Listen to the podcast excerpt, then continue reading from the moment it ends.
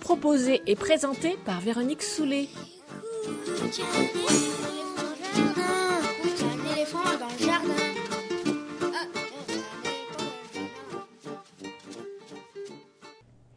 Quand Mary Lennox fut envoyée à White Manor pour vivre auprès de son oncle, tout le monde dit qu'elle était l'enfant la plus désagréable à regarder qu'on eût jamais vue. Ça, c'est le tout début du Jardin secret de Frances Hodgson Burnett, publié en 1911, dont je vais vous parler aujourd'hui. Donc la prochaine fois qu'on vous explique que la première fois qu'Aurélien vit Bérénice, il la trouva franchement laide, c'est l'un des incipits les plus originaux de la littérature, avant de crier au génie, n'oubliez pas qu'il y a un micro précédent. Tout cela étant dit, pourquoi parler du jardin secret? Alors, je pourrais vous dire que c'est parce que ça parle d'une épidémie et de l'impact des enfants sur l'espace qui les entoure quand ils peuvent y circuler librement, blablabla. Bla bla. Et c'est vrai que ça tombe super bien, mais la vraie raison c'est que le week-end dernier j'étais censée aller à Londres pour assister à un concert de sa très très belle adaptation en comédie musicale. Et c'est donc égoïstement une excellente manière de faire face à ma frustration. Vous êtes prévenu, c'est la critique égoïste. Donc, le jardin secret, The Secret Garden en anglais, c'est l'histoire de Mary Lennox, une enfant qui débarque dans un manoir paumé au fin fond du Yorkshire après avoir perdu toute sa famille en Inde lors d'une épidémie de choléra. Elle n'était pas désirée par ses parents et pas aimée par les domestiques, et elle a donc survécu parce qu'elle avait été oubliée par tout le monde et que personne n'avait été en contact avec elle pendant l'épidémie. Mary Lennox n'est donc pas votre Camille de Fleurville de base, elle n'aime personne, personne ne l'aime, et comme ça, les vaches sont bien gardées. Marie est une héroïne qui se balade beaucoup plus que l'héroïne victorienne moyenne, d'abord parce qu'elle entend des voix qui hantent le manoir la nuit, ensuite parce qu'elle entend parler d'un jardin secret dont la clé a été cachée dix ans auparavant. À force de courir les couloirs sa bougie à la main, Mary découvre son cousin Colin, un garçon de son âge, alité depuis sa naissance, et persuadé qu'il va mourir. Son père est trop dépressif pour lui parler, et les domestiques font tout ce qu'il veut par pitié pour lui, mais il le déteste cordialement. Colin Craven n'est donc pas votre Paul d'Aubert de base, il n'aime personne, personne ne l'aime, et comme ça, les vaches sont bien gardées. Autant dire que la découverte d'un autre être qui n'a aucune intention de se laisser marcher sur les pieds est assez révolutionnaire et instructive pour ces deux-là, je ne vous en dis pas plus. Dans le même temps, Marie découvre grâce à Deacon, un jeune paysan du cru, que le Yorkshire, son temps improbable, sa lande infinie, son vent qui souffle, c'est quand même un cadre super sympa.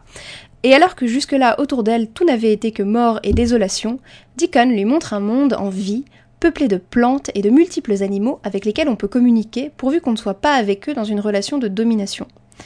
Il y a donc quelque chose qu'elle n'a pas et qu'elle veut. C'est ce qui fait qu'elle va suivre Deacon et qu'elle va finalement trouver le jardin secret où elle entraîne Colin. Je ne vais pas vous raconter toute l'histoire, mais ce jardin est à la fois le lieu où les enfants peuvent s'élever sans l'interférence néfaste des adultes et voir les conséquences de leur pouvoir sur l'extérieur. C'est à la fois un lieu de transformation de l'espace, de transformation de soi, de transformation des croyances, ciao les prophéties autoréalisatrices parentales, et un lieu de transformation des rapports à l'autre. Un lieu où les limites sont fixées par la nature même et où on apprend à travailler, à attendre, à observer et à reprendre conscience de son pouvoir et partant de sa liberté. Frances Hodgson Burnett écrit ce que ses héros pensent, ressentent, désirent, et pour un roman du tout début du XXe siècle, les enfants sont beaucoup plus soucieux de construire leur bonheur que d'atteindre un idéal de conduite ou de pureté morale. Sans doute parce que ce n'est pas une injonction parentale et sociale, dans la mesure où pour Marie comme pour Colin, répondre aux injonctions parentales, ça n'aurait pas été être parfait, ça aurait été ne pas être vivant du tout. Contrairement au roman, la comédie musicale, comme souvent lorsqu'on adapte des œuvres dont les héros sont des enfants mais dont les têtes d'affiche sont des gens connus, fait la part belle aux adultes de l'histoire, vivants et morts. C'est plutôt fin, très équilibré sur le plan narratif, ça parle de mort, de dépression, de renaissance, ça fait superbement pleurer dans les chaumières. Je vous propose d'écouter une petite partie polyphonique que j'aime bien. C'est tout au début du spectacle quand Marie arrive au fin fond du Yorkshire. Well, don't you care about your new home then? It doesn't matter whether I care or not. Now, in all my years, I've never seen a child sit so still or look so old. My home is a big old house with something wrong inside it.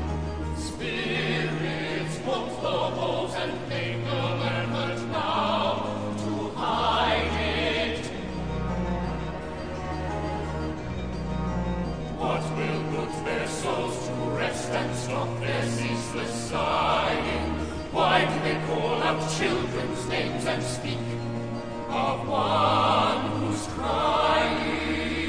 Well, you're right not to care. Your uncle certainly isn't going to trouble himself about you.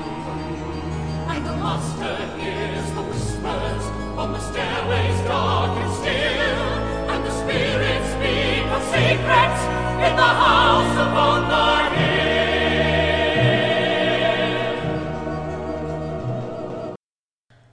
Le concert de Londres n'est que partie remise, si tout se passe bien, il aura désormais lieu en novembre, et peut-être aurez-vous la chance de pouvoir vous y rendre. Et si vraiment, vraiment vous détestez les comédies musicales, ce qui est une perte, une nouvelle adaptation au cinéma avec Colin Firth est prévue pour cette année. Je vais pas vous dire que toute l'œuvre a bien vieilli et qu'il n'y a pas de racisme latent, par exemple, parce que ce serait absolument pas vrai, mais ça mérite tout à fait d'être vu. Sortez vos popcorns, sortez vos mouchoirs et préparez-vous à avoir envie de faire pousser plein de trucs et de voir des grands jardins, parce qu'un jour, on va tous pouvoir sortir. Voilà, courage à tout le monde.